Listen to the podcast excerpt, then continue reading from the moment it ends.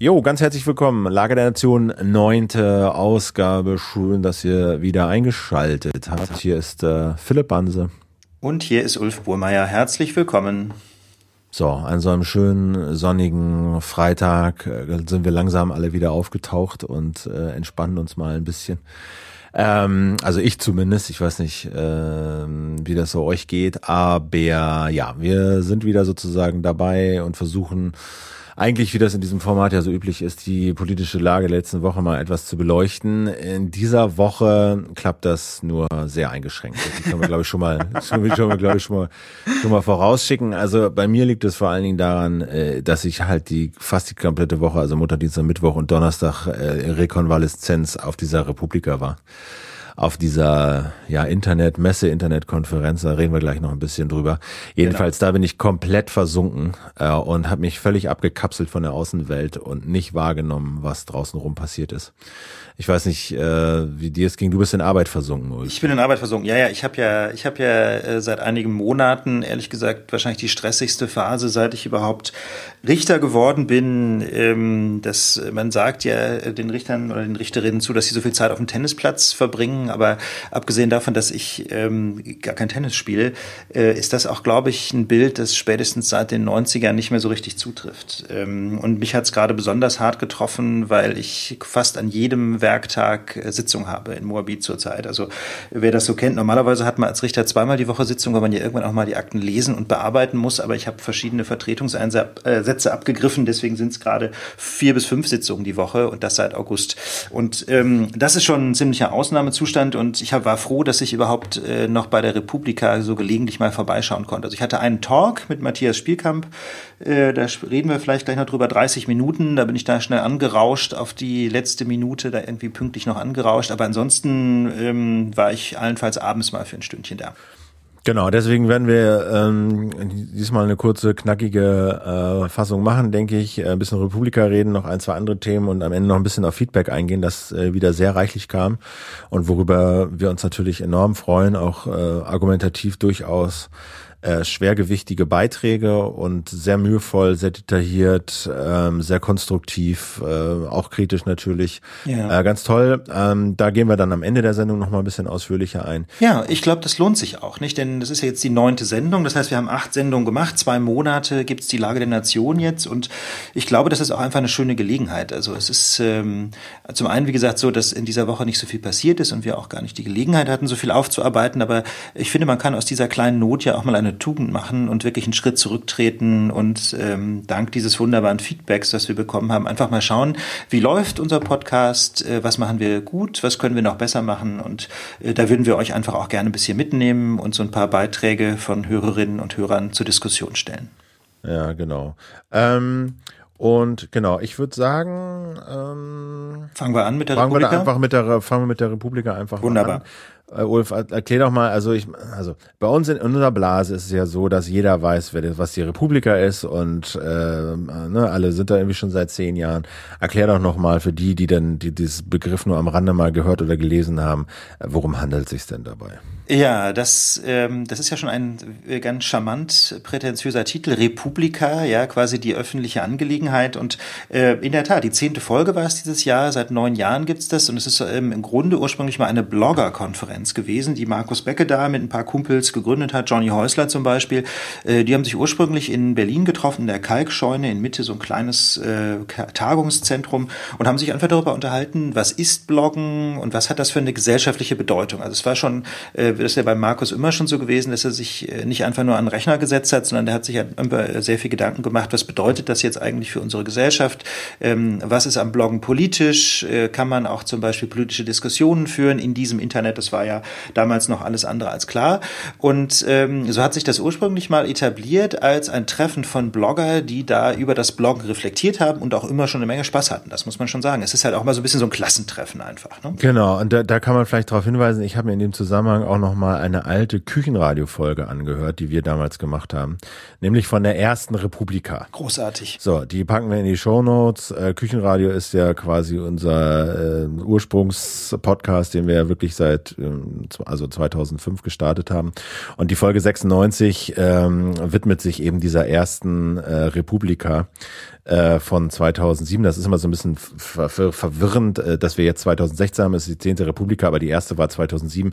Es ist nicht zehn Jahre Republika, sondern es ist einfach die zehnte Republika. Der, der, der Link zu dieser ersten Reportage von der ersten äh, Republika, den packen wir mal in die Shownotes, kann man sich mal reinhören. Da kommt Markus auch zu Wort und formuliert auch noch mal so ein paar Sachen ähm, ne, grundsätzlicher Art, warum er das gestartet hat und äh, was die Absicht ist und was die Themen waren. Und dann ging es dann so um, sind Blogger Journalisten und wie sollen wir uns online so unterhalten und äh, welche Umgangsformen können wir da pflegen, wie ist das mit dem Urheberrecht, ne? lauter Themen, die, mit denen man sich auch heute noch befasst. Aber das war damals irgendwie 700 Leute in der Kalkscheune, äh, viel, viel mehr als erwartet, aber dann doch eben relativ wenig im Vergleich zu heute. Aber das ist irgendwie nochmal ganz nett, so eine kleine Zeitreise anzutreten für die, die das interessiert. Genau, da freue ich mich auch drauf, kenne ich noch gar nicht die Folge. Super. Ähm, genau, und heute, heute ist es halt so, muss man sagen, es ist ein Riesenevent geworden. Ne? Also ich habe ja. gerade gesagt, 700 ähm, Gäste waren so ungefähr am Anfang, jetzt haben sie über 700 Speaker. Krass. Auf 17 Bühnen in Was? der Station in, in Kreuzberg, also so einem ehemaligen Postbahnhof, auch ein ziemlich großes Gelände.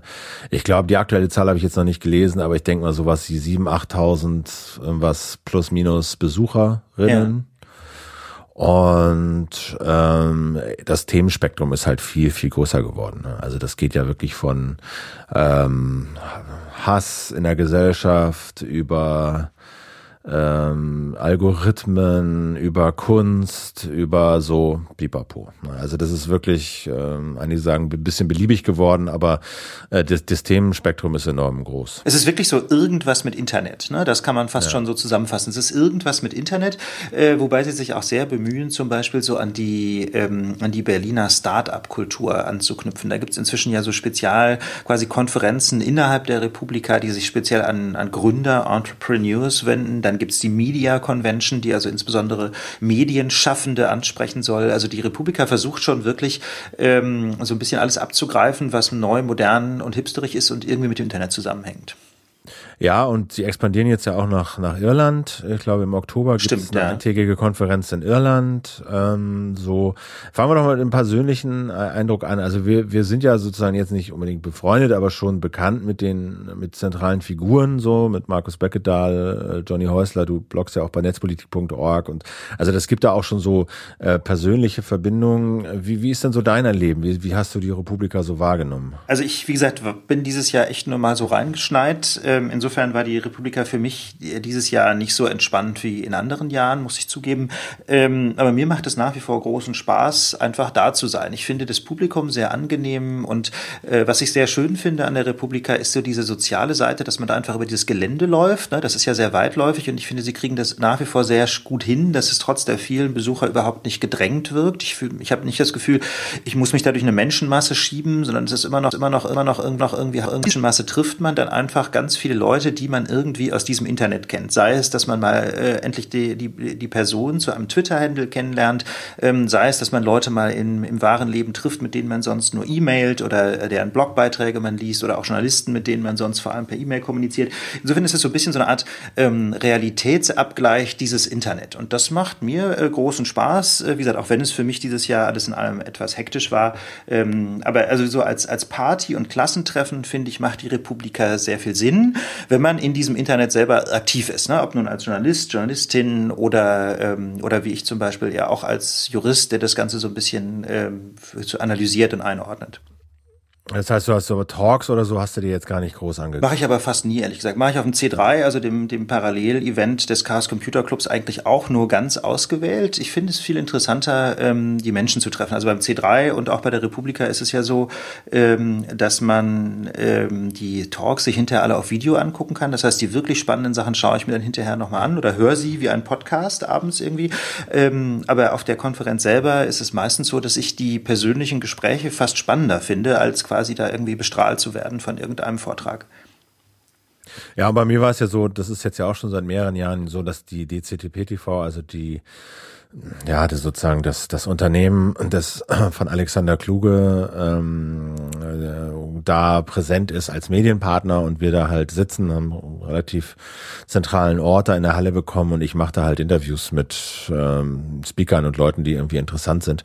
Und ähm, das äh, ist relativ zeitaufwendig und so komme ich dann irgendwie auch nicht dazu, die mir da groß irgendwelche Talks anzugucken. Also eins, so anderthalb habe ich mir dann irgendwie angesehen. Aber für mich ist dann auch eher so ein soziales Event.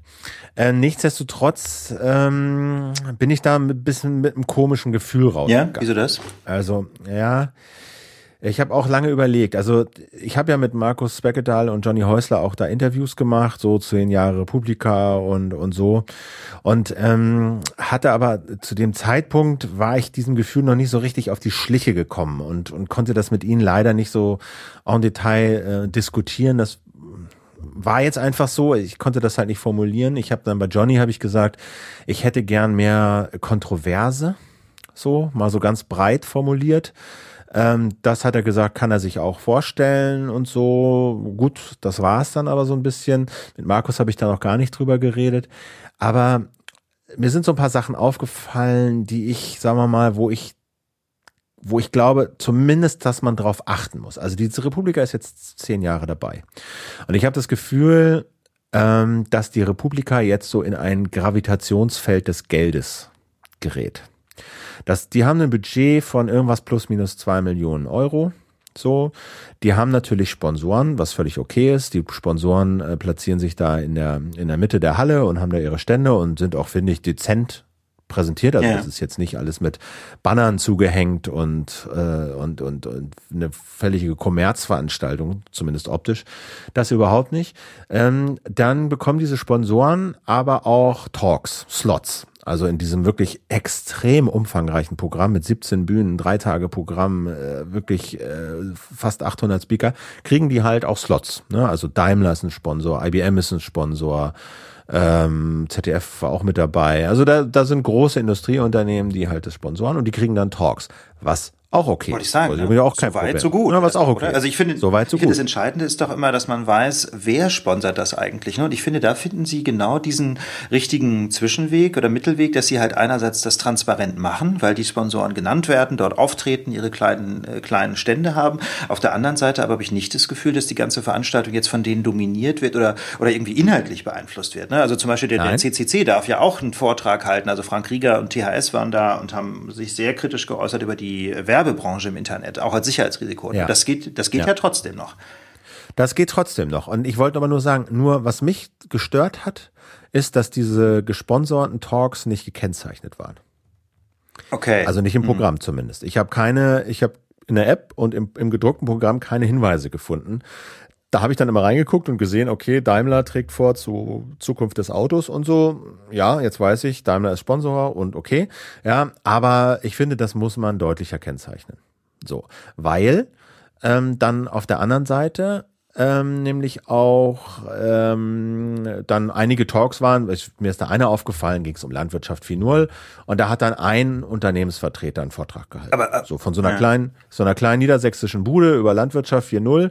So und da habe ich dann schon gefragt, habe ich mich da gefragt, hat der jetzt dafür bezahlt? Ah okay. Mhm. Äh, ist das ein Sponsor? Und den habe ich dann gefragt und er sagt, nee, nee, ich habe nichts bezahlt, ich kriege auch kein Geld, ich habe den eingereicht und finde das interessant und es wurde genommen und jetzt halte ich hier den Talk.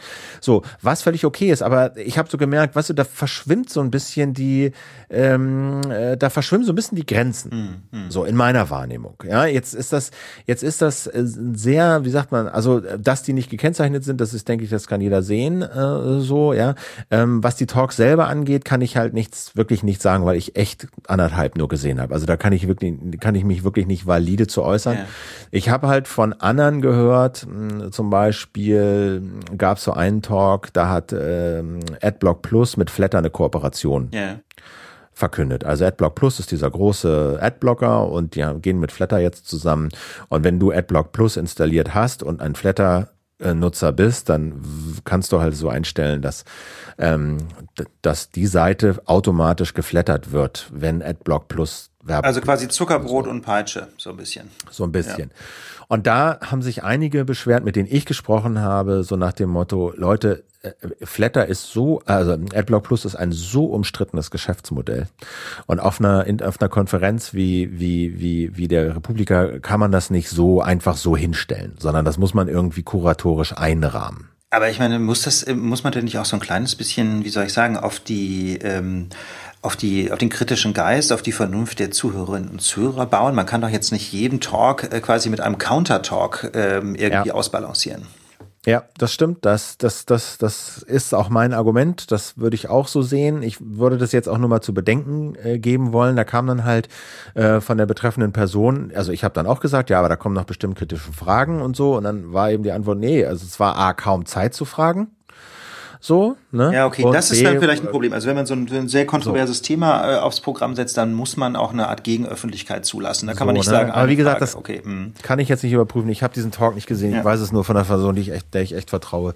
Ähm, so und ähm, so und da habe ich mich so ein bisschen gefragt. Das ist jetzt nicht schlimm, ja, aber ich habe so ein bisschen mein Gefühl war dass natürlich die die die die die äh, Republika, ne, dass sie natürlich irgendwie damit auch äh, das alles finanzieren müssen und sie haben nach wie vor finde ich faire Ticketpreise, so das muss man auch ja, sehen, das ne, dass, Tat, dass ja. vergleichbare Konferenzen äh, ganz andere Ticketpreise aufrufen, ne, und und äh, das äh, ne, und und diese Ticketpreise, die die Republika hat, kann man natürlich nur halten, wenn man Sponsoren hat, die auch was zahlen und so.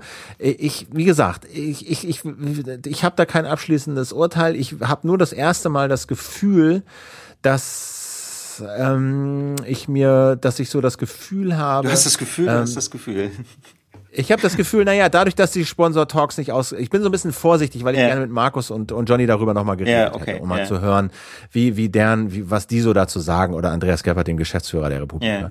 Ähm, ähm, ne, da gibt's immer wahrscheinlich ja auch Gründe und so, aber, aber dass die, dass die Talks nicht ausgezeichnet waren, das fand ich schwierig. So, na, das, das, okay, das, aber, das, weiß also gut, ich, das ist, ich finde, das, da bin ich so ein ganz kleines bisschen großzügiger, glaube ich, weil ich denke, wenn das ein Talk ist von einem Sponsor, dann ist doch klar, dass das eben ein Sponsor ist. Das steht ja auf der Homepage ganz groß, weißt du? Naja, gut, ich meine, sie haben auch einen Talk über Schleichwerbung im Netz so bei YouTube. Mhm. Ja, und ähm, da habe ich mir, da habe ich mir mit dem Jurist Kollege von dir habe ich auch ein Interview gemacht und da haben wir uns dann halt auch so äh, Beispiele von YouTube Videos angeguckt, wo Schleichwerbung gemacht wird und da trinkt dann der Betreffende ganz explizit und groß in der Kamera eine ein, einen Kaffee von einer bestimmten Kaffeehausmarke. Ja, gut, Product Placement, so. ne? Das ist ja Ja, und da siehst du dann da, da, da siehst du dann eigentlich auch, ja, okay, ist gesponsert, aber es steht nirgendwo dran. Mhm. So, ne? Und äh, macht er das jetzt aus freien Stücken oder nicht oder so klar, Daimler ist Sponsor Sponsor, das siehst du auf den Plakaten und wenn Daimler spricht, kann man sich irgendwie überlegen.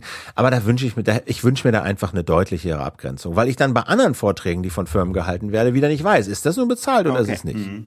So, ja, das ist so ein Punkt. Also da bin ich irgendwie mit einem, mit einem, mit so ein bisschen so einem komischen Gefühl rausgegangen. Nichtsdestotrotz ist es natürlich ähm, ähm, ähm, ja, eine tolle Sache, die sie erreicht. Das denke ich auch, ne? Ich. Das, das, das, das, das muss man schon sagen.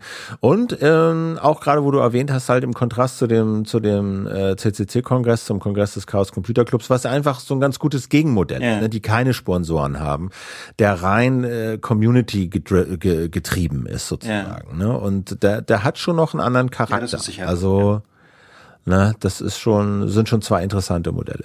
So, ne? Naja. Na, aber trotzdem, ja. Republika ist, denke ich, trotzdem wichtig für die, in Anführungsstrichen, Community, ne? Das denke ich schon. Ja, nicht nur für die Community. Also, äh, da kann jeder, der sich irgendwie so gesellschaftlich ähm, ähm, interessiert, wirklich mal hingehen. Und das fand ich schon auch ein Punkt, ähm, der mir so ein bisschen aufgefallen ist. Am Anfang vor zehn Jahren, da ging es ja da immer so darum, Leben in Digitalien, das sind so die einen, so die Elite, die Avantgarde, die haben es irgendwie verstanden und die leben in Digitalien und der ganze Rest ist in seiner Kohlenstoffwelt gefangen. Und das war so die Wahrnehmung damals. Und ich glaube, mittlerweile nach zehn Jahren kann man eben sehen, äh, was eben auch immer prophezeit wurde, das ist eine Welt ja. sozusagen. Ja. Und äh, unsere Welt ist komplett durchdigitalisiert. Und es ist so die digitalisierte Kohlenstoffwelt. Ja. Und wir leben da alle mehr oder weniger drin, mehr oder weniger bewusst, aber wir leben alle drin. Und du kannst halt äh, auf dieser Republika das schon auch sehen und die ist halt auch Ausdruck dieser Entwicklung, weil halt so so viele Leute, verschiedene Leute mittlerweile da sind mhm. und weil diese Themen auch so breit geworden ja. sind, ist diese Republika schon auch ein Abbild und eher so eine Art Gesellschaftskonferenz. Ja, das ist wirklich spannend, nicht? Wenn man sich das mal anschaut, sogar äh, Bundesministerien hatten da inzwischen ihre Stände, ne? sind da, glaube ich, auch als, als Sponsoren aufgetreten, hatten jedenfalls ihre Stände, äh, haben da irgendwie Kaffee verschenkt ähm, unter dem Stichwort Arbeit 4.0 und es gab ja auch äh, durchaus Panels, ähm, wo Politikerinnen und Politiker aufgetreten sind und irgendwie ein Stück weit versucht haben, den Diskurs zu suchen ähm, mit den, sagen wir mal, äh, Digital Natives. Ne? Das finde ich auch eine ganz interessante Entwicklung, denn die hätte man sicherlich 2007 oder auch 2010 noch nicht so richtig einladen können. Oder die, noch nicht hingekriegt. Ne? Und Markus argumentiert ja, Markus Beckedahl argumentiert ja dann auch immer, wenn es dann so um äh, ja, der Vorwurf der Beliebigkeit kommt und so. Und da sagt er natürlich, finde ich, auch zu Recht, hey, wir bringen ganz viele mit diesen Themen in Kontakt, ja, ja die sonst nie mit diesen Themen in, nie mit diesen Themen in Kontakt kämen. Ist auch richtig, weißt du? Weil bis jemand zum CCC-Kongress fährt, ja, auch da sind das so zum Teil andere Themen. Aber ähm, da ist, glaube ich, auch wenn der CCC sich da bemüht, viel offener zu sein und, und viel einladender, als das noch vor ein paar Jahren war und Neulinge viel herzlicher und äh, ähm, ähm, viel herzlicher begrüßt und, und ja. integriert und einführt in die Szene, als das noch vor ein paar Jahren der Fall war, denke ich doch, dass da die Republika für viele noch zugänglich das ist. Das glaube ich auch. So, was ja. die Themen, was die Themen angeht und äh, so was diese ganze, das, das ganze Ökosystem angeht. Ja. Ähm, ja. Also das kann man nur empfehlen, so. ganz ehrlich. Das, ich glaube, das kann man schon ja. sagen. Die Republika lohnt sich, äh, wenn man sich für Internetthemen interessiert. Ähm, und ich glaube auch, dass man da relativ schnell ankommt, wenn man das will. Ne? Da, das ist einfach ein schöner Ort in Berlin und es sind viele Menschen in aller Regel auch irgendwie guter Stimmung, weil es in aller Regel ja warm ist und sommerlich ist und es gibt einen schönen großen Innenhof und es gab jetzt noch eine zweite Begegnungszone quasi dahinter, auch schön draußen, sogar mit so Matratzen. Das war schon einfach auch sehr nett und als Begegnungsort gestaltet und deswegen kann man da glaube ich, nur sagen, wer sich dafür interessiert, sollte einfach mal hinfahren. Man, es gibt ja auch Tagestickets zum Beispiel. So, ne, genau. Also, wie gesagt, es ist viel häufig auch so mit vielen, die ich da geredet habe, die hatten so den Eindruck, dass es dass manchmal weniger eine Konferenz als mehr eine Messe ist. Ja. Ne? Also, dass eben dann einzelne Sach einzelne Projekte, einzelne Firmen einfach ihre Produkte oder sowas vorstellen, was nicht falsch sein muss, was auch für wahrscheinlich für die wenigsten Talks wirklich zutrifft, ja, und es auch immer noch wahnsinnig viel Talks gibt, äh, die eher kontrovers und so ein bisschen ein Thema von vielen Seiten mhm. beleuchten äh, und so. Aber wie gesagt, das, das, das daraus daraus speist sich so ein bisschen mein Gefühl, weil es diese, weil es schon auch diese Talks gab, dass man irgendwie schon, finde ich, darauf achten sollte, dass es eben nicht zu sehr Messecharakter nimmt, sondern weiterhin eine Konferenz bleibt, bei der irgendwie diese Themen auch möglichst von vielen Seiten äh, aus beleuchtet. Ja. Stichwort Themen. Äh, du, und das ist jetzt so ein bisschen der Brückenschlag zu unserem hauptinhaltlichen Thema für diese Woche. Äh, du hast auf der Republika eben Interviews geführt für dctp.tv, unter anderem mit jemandem von Greenpeace zum Thema TTIP-Leaks, ne? Ja, so sieht's aus. Ähm, Daniel Mittler hieß der Mann, politischer Direktor von Greenpeace. Und ähm, Greenpeace war ja so, also Greenpeace hat zugespielt bekommen, äh, eben 200 irgendwas 40 Seiten von diesen TTIP-Dokumenten, ähm, zwei oder drei Wochen alt, also nicht mehr so der aller allerneueste Stand, aber ähm, das sind sozusagen ausverhandelte Dokumente gewesen und die haben die da halt auf einer Pressekonferenz vorgestellt. Und äh, ja, da ist man natürlich äh, schon ein Stück schlauer geworden in so in so in so in so manchen Punkten. Also äh, gerade vor allen Dingen was die USA auch verlangen und wie die Europäer darauf reagieren und so. Hast du da mal reingucken können? Ich habe die Dokumente selber nicht gelesen, muss ich gestehen. Äh, wie ist bei dir? Hast du reingeguckt? Nee, habe ich auch. Hast du auch nicht? Also nee. Nee, nee, nee. Also, also ich habe das halt nur, ich, ich habe jetzt die Presseberichterstattung gelesen ähm, und ähm, ja, das, ich finde, das ist dann eher so auch die grundsätzliche Frage. Natürlich fordern immer alle, dass das äh, transparent sein soll. Ne? Ich weiß nicht, dann kommt immer das Gegenargument, dass Verhandlungen äh, auch ähm, geheim sein müssen. Ja. Zu einem gewissen Teil, weil ja, das eben das Wesen von Verhandlungen ist, dass der Verhandlungspartner nicht alle Erwägungen und, ne, und, und, und, und Strategien kennt. Ja. Äh, der Gegenseite, weil es sonst eben komische Verhandlungen sein würden. Wie siehst du ja, das? Ich finde, das ist, äh, das ist äh, wirklich so ein mustergültiger Konflikt eigentlich, ne, zwischen so dieser, ähm, dieser Logik der diplomatischen Verhandlungen. Ne? Jeder äh, hat eben ganz viele Hintergedanken und jeder äh, bringt in die Verhandlungen strategisch ausgefeilte Positionen, Maximalpositionen ein und dann äh, nähert man sich irgendwie an, äh, was eben angeblich nur im Hinterzimmer und intransparent funktioniert, weil man da vielleicht auch Konzessionen anbieten muss, die man noch gar nicht zu Hause breit abgestimmt hat. Ja, das ist so äh, das ist ja so die gängige Doktrin, das ist das eine. Und auf der anderen Seite ähm, gibt es aber natürlich ein sehr großes Interesse der Öffentlichkeit an diesen Verhandlungsprozessen auch wirklich teilzunehmen. Und zwar einfach deswegen, weil zum Beispiel TTIP äh, als, ähm, als Abkommen äh, unmittelbaren Einfluss hätte natürlich auf das Leben. Also insbesondere äh, das Verbraucherschutzniveau ist ja zumindest ähm, betroffen, sagen wir mal ganz wertneutral, ähm, von den Vereinbarungen bei TTIP. Wenn bestimmte Regelungen irgendwann nicht mehr zulässig sind, ähm, dann gibt es eben vielleicht das berühmte Chlorhühnchen irgendwann, ne? auch wenn ja manche Leute sagen, dass das Polemik sei. Aber deswegen, also es gibt ein großes Interesse der Öffentlichkeit ähm, und es gibt dann ja das zweite Problem, dass häufig, wenn Verträge ausgehandelt sind, fertig ausgehandelt sind, so eine Art Friss oder Stirb daraus wird. Ne? Das heißt, dann gibt es da ein Abkommen, das wird zwischen zwei Verhandlungspartnern geschlossen und die Parlamente haben dann nur noch die Möglichkeit, Ja oder Nein zu sagen, aber haben eben gerade keine Möglichkeit mehr, inhaltlich Einfluss zu nehmen und dann gibt es häufig sehr großen innenpolitischen Druck, dann diesem Abkommen zuzustimmen. Insofern, ähm, da prallen einfach zwei Welten aufeinander und ähm, ich finde, das ist auch so ein, eine, ähm, das Spannende an diesen TTIP-Leaks. Also zum einen ist natürlich spannend, die Dokumente anzusehen, auch wenn ich es eben noch nicht im Originaltext geschafft habe.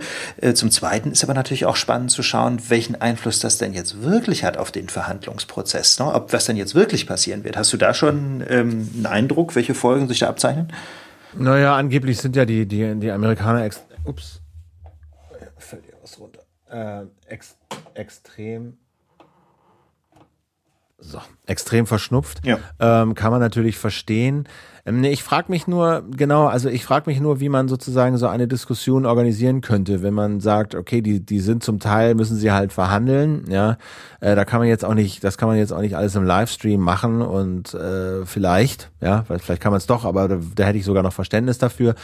Da frage ich mich dann aber, wie kann man denn so eine, so eine Verhandlung demokratisch organisieren? Ja, ähm, macht man da, veröffentlicht man da Zwischenstände ähm, oder ist die gesamte Verhandlung geheim und wird das Ergebnis wird aber nicht nur einfach dem Parlament vorgelegt, sondern irgendwie allen Europäern oder so. Das geht ja, ja ohnehin nicht. Also man kann ja nicht über ein Abkommen endgültig abstimmen lassen, ohne dass das öffentlich bekannt wird. Ne? Das äh, geht ja gar so. nicht.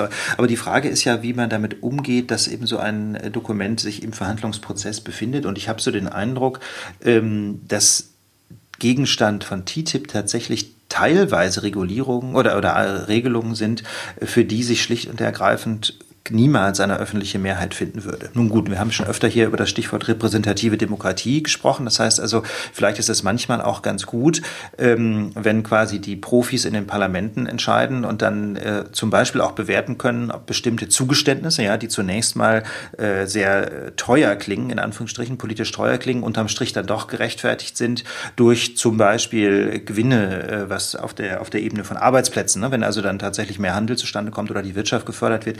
Aber ähm, in diesem konkreten Fall habe ich so das Gefühl, dass da aus Sicht vieler Europäer und ich glaube auch einer großen Mehrheit der Europäer einfach rote Linien überschritten werden. Stichwort, äh, ja. Äh, hm? Ja, also das, das, die rote Linie, glaube ich, zum Beispiel, die man ganz klar benennen kann, ist dieses, dieses Umkehr des Vorsorgeprinzips. Ne? Also das ist beispielsweise Gentechnik, ist ja in Deutschland so oder in Europa so, du musst erst nachweisen, dass ein Stoff, eine Chemikalie äh, keinen Schaden auf den Menschen hat, ja. für den Menschen hat, dann darfst du sie einführen. In den USA ist es offensichtlich andersrum. Ja, du musst nachweisen, dass es schädlich ist, ne, wenn sich das mal vorstellt. Genau, du musst nachweisen, das ist so ein Aaron Bronkovich-Phänomen. Kann man sich den Film mal angucken, ist sehr unterhaltsam. Da ist er halt auch dabei, irgendwie rauszufinden, wer ist eigentlich für die, für die, für das Gift da zuständig und muss dann halt nachweisen, äh, dass auch diese betreffende Firma und wissentlich und so, ne, für diesen Stoff äh, zuständig ist und dass er eben äh, giftig ist. Jedenfalls, also da nachweisen zu müssen erst, ähm, weißt du, dein Kind äh, hat wie Leukämie bekommen und du musst nachweisen, dass das von dem und dem Stoff war, finde ich kann ich mir auch nicht vorstellen, will ich auch nicht. Also man muss ja natürlich so ein bisschen differenzieren, nicht? Also äh, dieses Aaron Bronkovich betrifft ja vor allem die Haftungsseite, also wenn tatsächlich schon ein Schaden eingetreten ist, ähm, da hat man in Europa typischerweise auch das Problem, dass man eine Kausalität nachweisen muss. Ja. Aber die Frage, das haben wir mit diesen ganzen Atomkraftwerken ja auch ja, erlebt, genau, ne? Krümmel, genau. Leukämiefälle häufen sich um Atomkraftwerke und die Betreiber sagen, ja, äh, Zufall oder ist halt hat so. mit uns nichts zu tun und ist halt so und äh, wie habt ihr das falsche Obst gegessen oder so, was aus Chernobyl kam, aber mit uns hat das jedenfalls nichts Ganz zu tun. Genau. Und da haben ja auch ganz viele äh, Jahre lang versucht, das nachzuweisen. Das ging halt nicht. Ne? Aber da, da muss man halt, da muss man halt wirklich differenzieren. Also da, bei der Haftung äh, sind wir da wiederum gar nicht so wahnsinnig weit entfernt von den Amerikanern. Und da ist es in den USA teilweise sogar leichter, äh, Ansprüche geltend zu machen. Stichwort Sammelklagen, die es ja bei uns in dem Sinne ja. nicht gibt. Äh, es geht hier jetzt eher um die Frage, wie bewertet man bestimmte Dinge politisch? Also was macht man mit Stoffen, von denen das keiner so ganz genau weiß? Verbietet man die gleichsam prophylaktisch im politischen Feld oder darf man das eben nicht mehr? Und das ist eben, äh, das, ich bin da kein Spezialist für die amerikanische Rechtslage, aber so wie das jetzt in den Medien dargestellt wurde, ist es tatsächlich so, dass die, ähm, dass in der amerikanischen Politik da solche Stoffe erst verboten werden können, wenn es konkrete Beweise für ihre Gefährlichkeit gibt, während wir da ähm, in Europa eben deutlich vorsichtiger sind und schon ab, äh, jedenfalls politisch agieren können, so, äh, sobald bestimmte Anhaltspunkte darauf hindeuten, dass ein Stoff gefährlich ist. Und da würde ich im Zweifel sagen, finde ich die europäische Haltung ähm, einfach aus der Verbraucherschutzperspektive deutlich überzeugender, ja, zum einen und in gewisser Hinsicht auch nicht verhandelbar, nicht? Denn ähm, und und vielleicht ist es dann eben einfach so, dass man an diesem Punkt schlicht nicht zu einer Einigung kommt. Und das zweite ähm, Feld, wo ich denke, dass es äh, jedenfalls extrem problematisch wäre, da Zugeständnisse zu machen, ist diese Geschichte mit den Schieds mit der Schiedsgerichtsbarkeit, nicht? Wo, ja, ähm, genau. wo also ja. ähm, wo, wo es ja darum geht, was denn eigentlich passiert, wenn Staaten bestimmte Regulierungen einführen, die bei Unternehmen zu Nachteilen führen, ob die dann verklagt werden können und wenn, wo das denn eigentlich stattfindet, äh, ob das dann zum Beispiel vor internationalen Schiedsgerichten läuft oder nur vor internationalen Gerichten. Und äh, diese Schiedsgerichte sind eben letzten Endes private Institutionen. Das muss man sich überlegen. Da sitzen eben keine staatlich bezahlten und neutralen Richterinnen und Richter, sondern da sitzen halt irgendwelche Angestellten von einem Schiedsgericht, was einfach eine Firma ist, die damit Geld verdienen will.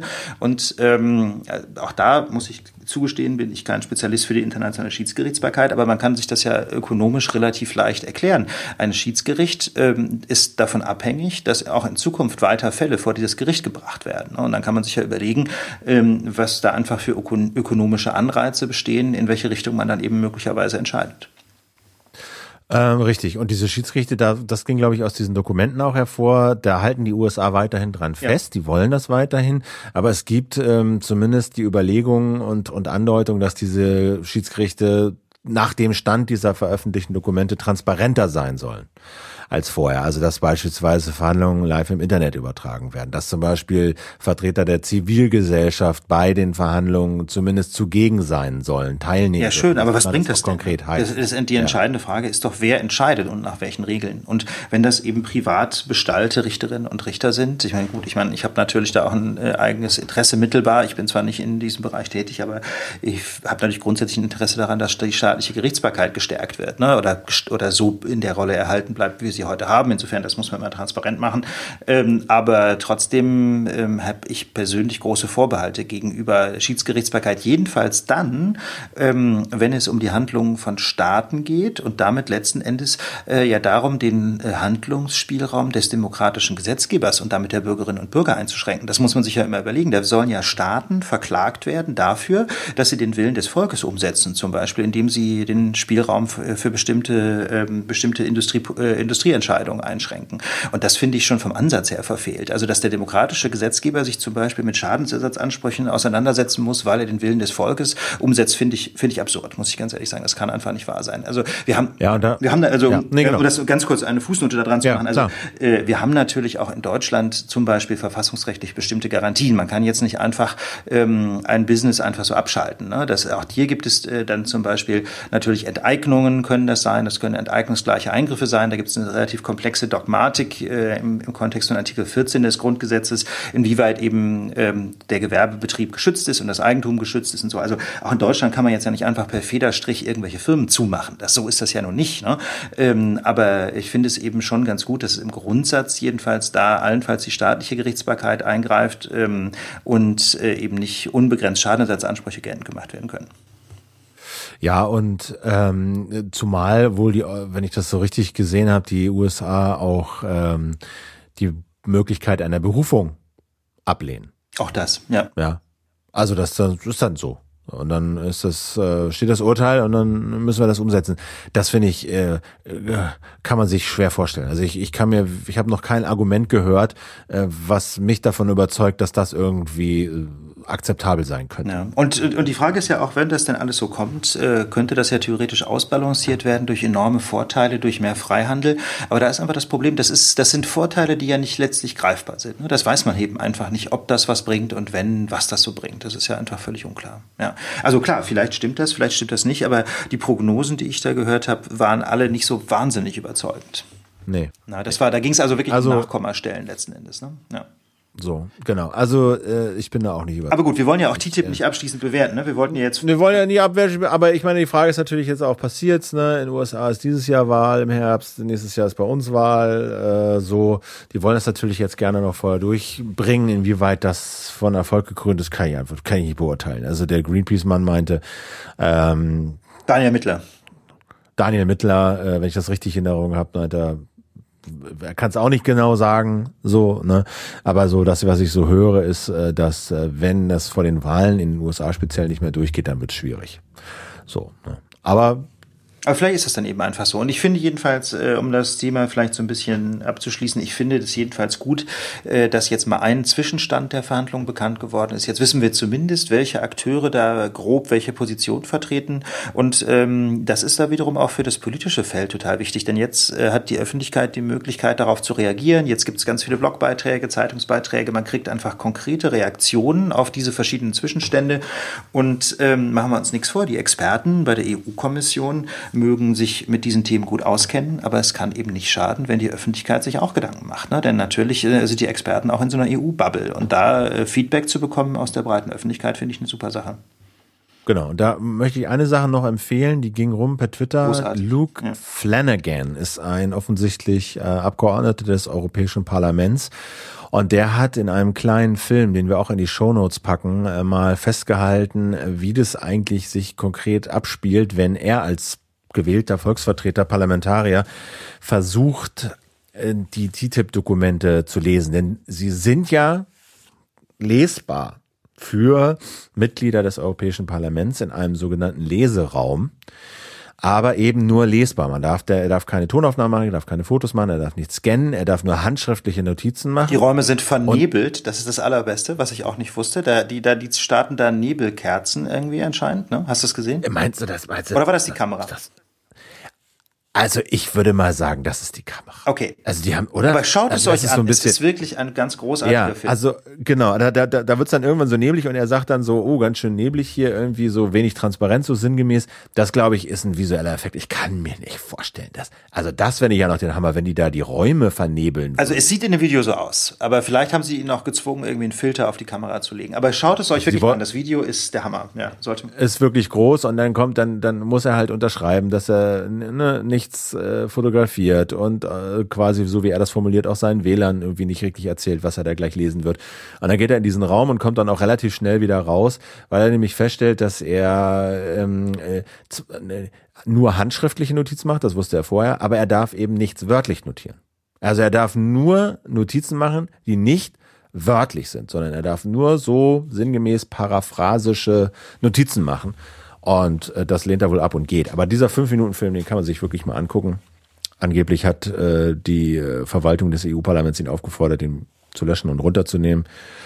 Das werde er nicht tun, sagt er in dem Tweet. Nee. Aber das lohnt sich mal und ich denke, da wird schon klar, dass das so nicht sein kann. Ja, nur um das vielleicht nachzutragen, der Luke Ming Flanagan ist ein irischer Politiker der konföderalen Fraktion der Vereinten Europäischen Linken, Schrägstrich nordische grüne Linke. Also jetzt insbesondere kein Separatist. Ne? Es gibt ja in, in Großbritannien auch eine starke Bewegung, die für einen EU-Austritt kämpft und das ist bei ihm offensichtlich nicht der Fall. Das finde ich äh, in diesem Kontext doch noch wesentlich wesentlich zu bemerken, ne? denn in dem Video kommen eine ganze Reihe von etwas sarkastischen bis polemischen Bemerkungen über die Europäische Union. Ich habe mich kurz gefragt, ob das einfach einer von denen ist, die ähm, Großbritannien aus der EU raushaben wollen. Das ist aber offensichtlich gar nicht der Fall, sondern ihm geht es wirklich darum, einfach Trans äh, Prozesse in Brüssel transparenter zu machen. Gut, ähm, dann würde ich sagen, komm, biegen wir mal in die Feedback oh, ja. ein. Es gab eine Menge. Spannende Dinge. Äh, eine Menge äh, guten und kritischen Feedbacks ja. und auch sehr ausführlich und da wollten wir uns schon nochmal die Zeit nehmen, auf ein paar Sachen einzugehen. War mir dann oder war uns dann schon auch wichtig. Ja. Ähm, fangen wir mal an mit äh, Stichwort Islam. Stichwort Islam. Das kam sehr gut an, das kann man nochmal sagen. Miriam, Miriam vor allem. Miriam kam ja. sehr gut an und ich fand auch selber, als ich nochmal nachgehört habe, die Diskussion wirklich sehr spannend und das fanden, glaube ich, auch viele Hörerinnen und Hörer. Vielen Dank für dieses Feedback und vielen Dank auch nochmal an Miriam. Das müssen wir ihr auch nochmal persönlich weitergeben, ähm, dass das wirklich ein, ein Highlight war in der letzten Sendung. Es kam aber noch eine konkrete Ergänzung zum Thema Burka, Philipp, ne? Ähm, richtig. Und zwar war das der Hinweis, dass Beamte bzw. Angestellte im öffentlichen Dienst eben bei ihrer Arbeit Repräsentanten des Staates sind und als solche muss ihre Persönlichkeit ein gutes Stück hinter der Tätigkeit zurücktreten. Sprich, sie müssen als Bürger weitestgehend austauschbar, äh, sie müssen dem, sie müssen mir als Bürger, also schreibt Kommentator, Kommentatorin, äh, mir als Bürger weitgehend austauschbar gegenübertreten. Oder jedenfalls neutral ist, glaube ich, der Punkt. Neutral. Man möchte halt nicht Na, mit so. einem Beamten oder einem Richter schlimmstenfalls gar zu tun haben, der offensichtlich einer ganz bestimmten Linie anhängt. Ne? Das kann ich ein Stück weit vertreten, ja, äh, oder, oder verstehen. So, ne? und, das, und deswegen, und das, das, ne, also das ist so ein Punkt, den wir, glaube ich, zwischen den Zeilen schon behandelt haben, aber es ist gut, ihn nochmal explizit zu benennen, weil der natürlich wichtig ist für die Frage, ähm, dürfen Lehrer oder Richter jetzt äh, Burka tragen oder Kopftuch? Äh, so, ne? Und ähm, klar, ist eine Grauzone, aber es ist auch klar, dass ein Kopftuch da was anderes ist als eine Burka. Ähm, aber das, denke ich, ist nochmal der Hinweis darauf, dass sich einfach Beamte und Angestellte im öffentlichen Dienst da, sagen wir mal, anderen Kriterien gegenüber sehen und sich an anderen Kriterien messen lassen müssen als eben eine Angestellte im Supermarkt ja. oder sowas. Das macht, glaube ich, Sinn. Ne? Ja. Also das finde ich schon nachvollziehbar. Dann, Dann äh, gab es was zum Atomkompromiss. Ganz genau. Das war ein, äh, ein ausführlicher Beitrag. Ganz vielen Dank auch dafür. Da hat sich jemand ähm, wirklich Mühe gegeben, uns das nochmal aufzuschreiben. Und zwar haben wir da, wie soll ich sagen, in unserer Darstellung auch so eine kleine Unschärfe drin, sind vielleicht auch so ein bisschen der PR ähm, der Atomindustrie aufgesessen. Und zwar hat uns jemand hingewiesen auf den Unterschied ähm, zwischen Rückstellungen und Rücklagen. Wir haben ja, als wir über den Atomkompromiss gesprochen haben, ohne das so explizit zu machen, auch gedacht, äh, dass da schon so ein paar Milliarden auf der Seite liegen. Ne? Wir haben dann zwar den, äh, die Kritik angebracht, dass es besser gewesen wäre, schon in den 60er Jahren zu entscheiden, dass diese Milliarden eben nicht auf Konten der Industrie liegen, sondern dass die gleich der Staat gleichsam abzweigt und beiseite legt. So, wir hatten ja so die Idee, da hätte man einen schönen Immobilienfonds zum Beispiel daraus machen können.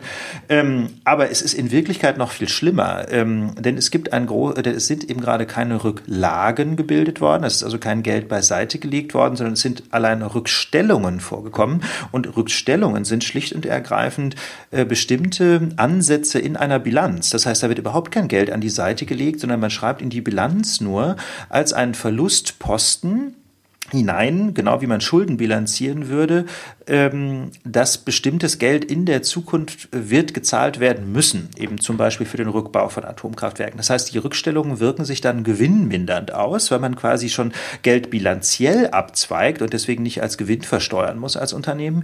Aber es führt gerade nicht dazu, dass man dieses Geld an die Seite legt, sodass es auch tatsächlich da ist. Mit anderen Worten, man kann unter Umständen auch äh, als Unternehmen 10 oder 20 Milliarden Rückstellungen für den Rückbau von fünf Atomkraftwerken machen, ohne auch nur einen Cent zu haben. Das heißt also, äh, die Situation äh, war aus Sicht der öffentlichen Hand oder aus Sicht der Allgemeinheit noch viel dramatischer, weil es gerade keine Rücklagen waren, sondern nur Bilanz, also ich will nicht sagen Bilanztricks, weil das ja bilanziell völlig legitim ist, aber im Ergebnis es kommt genau das dabei raus. Ne? Es sind schöne Zahlen, aber es ist gerade kein Geld da im Ernstfall.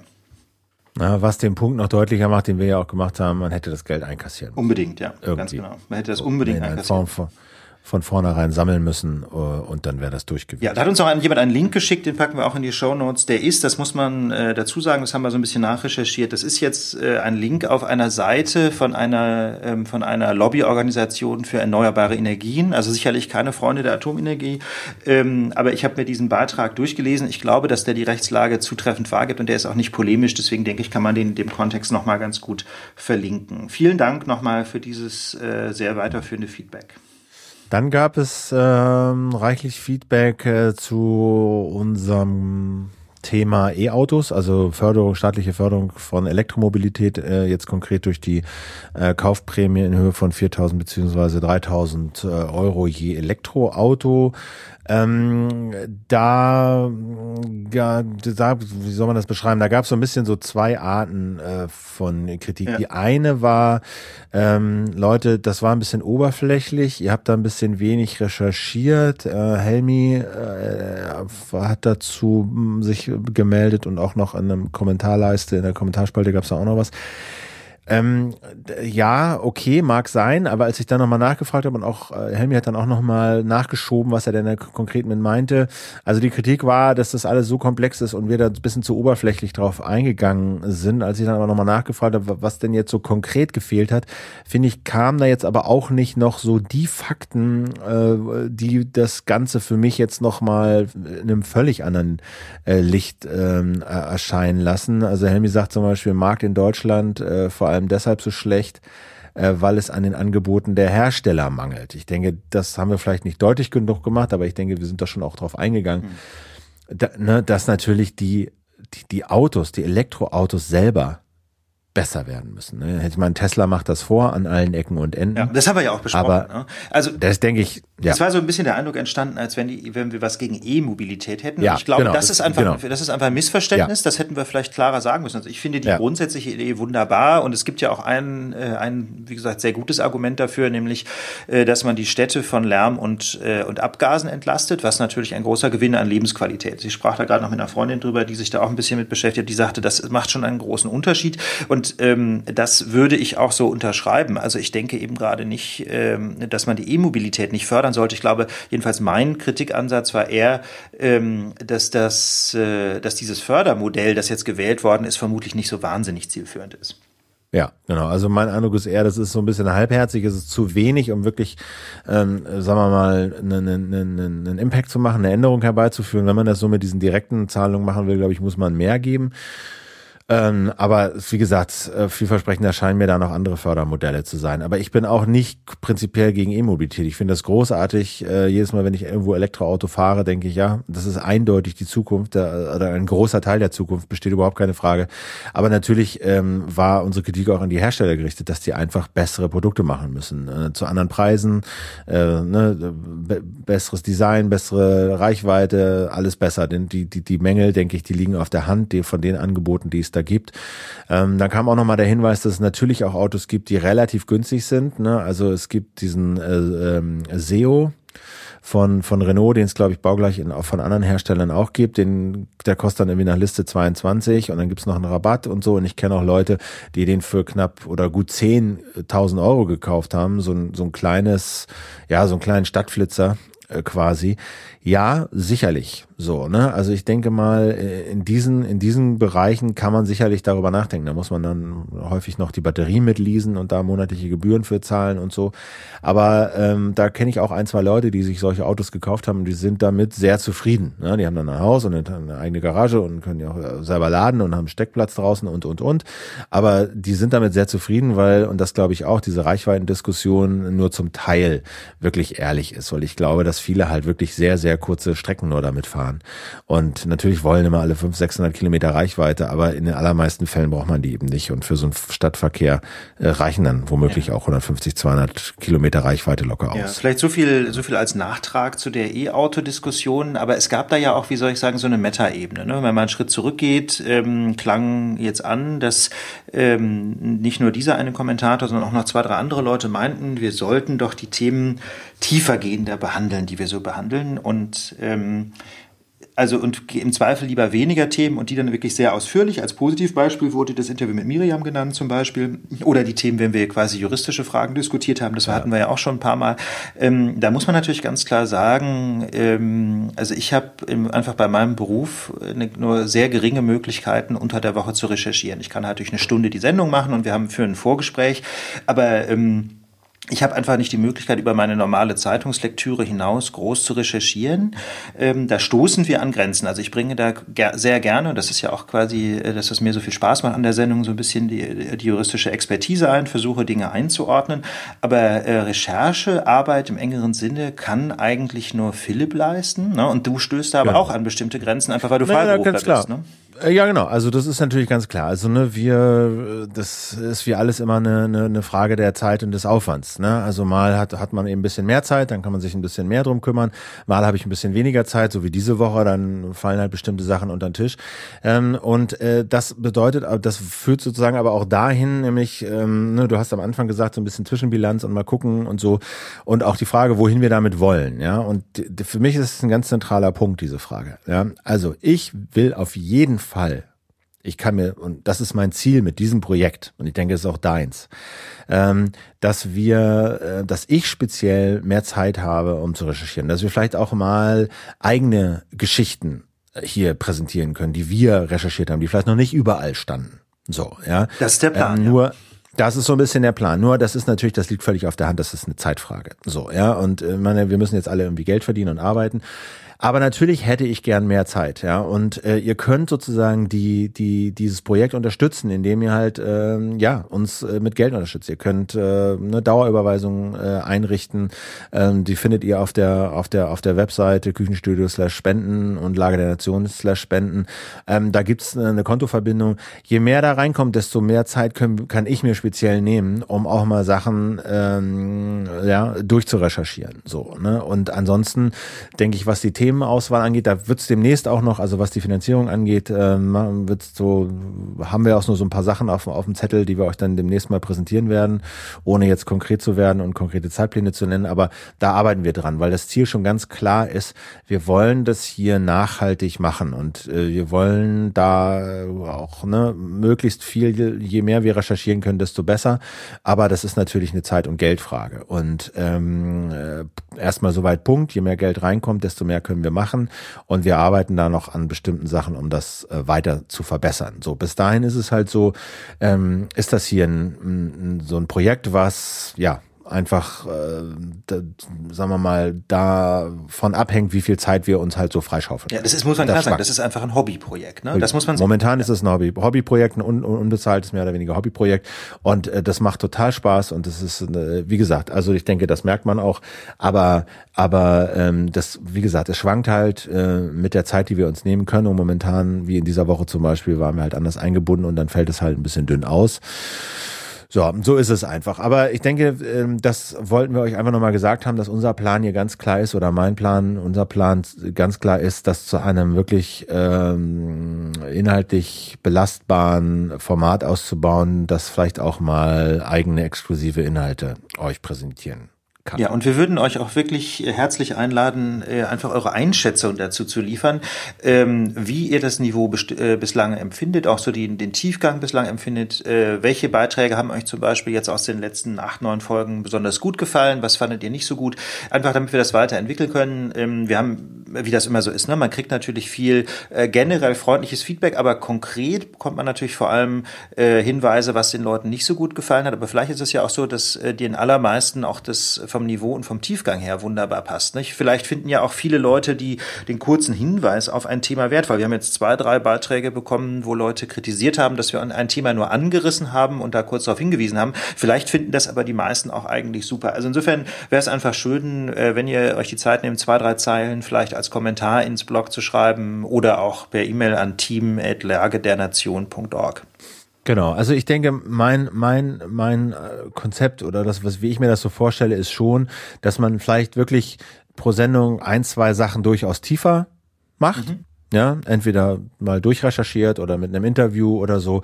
Aber mein Gott, ich habe damit auch kein Problem. Äh, dann und da finde es irgendwie auch de, so ganz schön Sachen, die einen interessieren, die einem aufgefallen sind, äh, die man irgendwie wichtig findet, ohne sie jetzt komplett irgendwie auf den Grund gegangen zu sein, hier mal zu erwähnen. So, ja, und mal darauf hinzuweisen und mal seinen Senf dazu zu geben. So, kurz. Ja. Ja, ähm, das, das, das werde ich auf keinen Fall jetzt aufgeben. Ja. Nö, Wenn, das, das ist ja auch äh, irgendwie so ein bisschen unser Format und das soll ja, ja einfach auch Spaß machen. Ne? Aber trotzdem ist es halt so. immer spannend zu erfahren, was kommt Klar, gut an. So, was, ne? was kommt wie gut an, genau. Also ähm, Genau. Und was die Themenauswahl angeht, da war auch so kurz Feedback. Auch Helmi meinte, dass so ganz generell hätte er manchmal das Gefühl, wir würden so unserer Chronistenpflicht Genüge tun und äh, Sachen einfach abhaken. Nö. Das ist natürlich, ähm, sagen wir mal, wenn das so ankommt, ist es natürlich nicht so schön. Aber Stimmt das aber wollen wir eigentlich nicht. Nee, also das machen wir schon ganz explizit. Wenn wir auf Themen keine Lust haben, dann lassen wir genau. weg. Dass wir, wir führen ja immer ein Vorgespräch. Ne? Wir haben, wie gesagt, wir sammeln die Sachen über die Woche. Wir haben ein Pad, wo wir das, das wir zusammenstellen und äh, da schieben wir Sachen nach hinten, wenn wir auf die keine Lust haben und meistens kommen die dann auch gar nicht mehr. Manchmal verschieben wir sie eine Woche, aber meistens kommen sie dann gar nicht. Also was wir hier behandeln, das sind Themen, die uns äh, jedenfalls so weit am Herzen liegen, dass wir gerne drüber sprechen. Ja. So. Alright, ich denke mal, ähm, das äh, war's für diese Woche. Ja. Ähm, nächste Woche wird wieder, denke ich, äh, ein bisschen äh, inhaltsschwerer. Schauen wir mal, ne? was die Woche so bringt. Ja.